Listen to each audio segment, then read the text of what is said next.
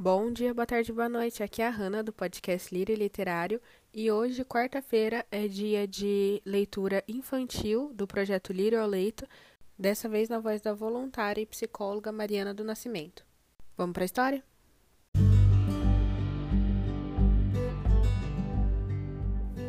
Olá, meu nome é Mariana do Nascimento, eu sou psicóloga e voluntária do projeto Lírio ao Leito e hoje eu vou ler para vocês a história do patinho feio. Era uma vez uma mamãe pata que pôs cinco ovos. Quatro lindos patinhos saíram primeiro da casca e por último um patinho tão feio que dava dor.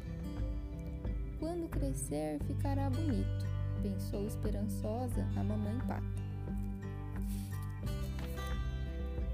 O patinho crescia e a mamãe pata ficava mais triste. Ele continuava feio e esquisito. Os mais velhos o olhavam com pena. Os mais moços zombavam dele, chamando-o de patinho feio. Pobre patinho, vivia triste e não brincava com ninguém por causa da sua feiura patinho preferia ficar sozinho do que perto daqueles que riam dele. Um dia, resolveu ir embora para bem longe. Andou muito pela floresta até que anoiteceu. Ele estava cansado, com fome e com muito medo.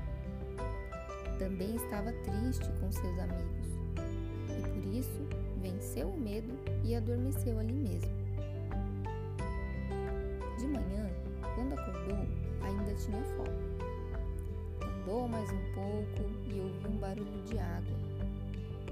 Correu e encontrou um lago, onde alguns patos selvagens brincavam alegremente.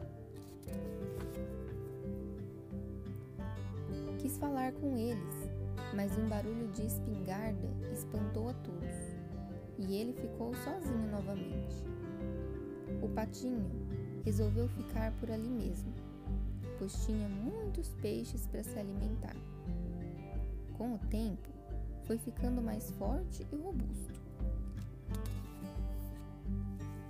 A primavera chegou e todos os cisnes resolveram aparecer no lago.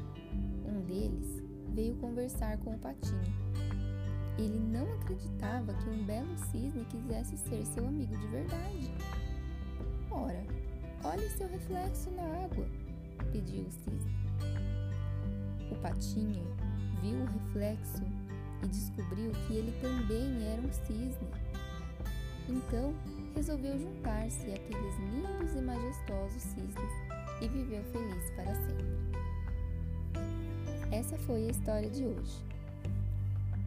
Muito obrigada.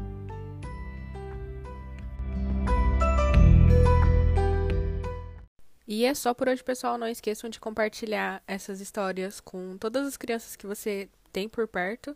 Não esqueçam de seguir o podcast nas redes sociais, porque lá vocês vão ver notícias desse e vários outros projetos que a gente tem.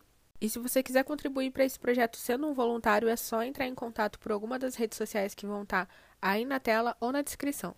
Então, um beijo, meus lírios, e tchau, tchau.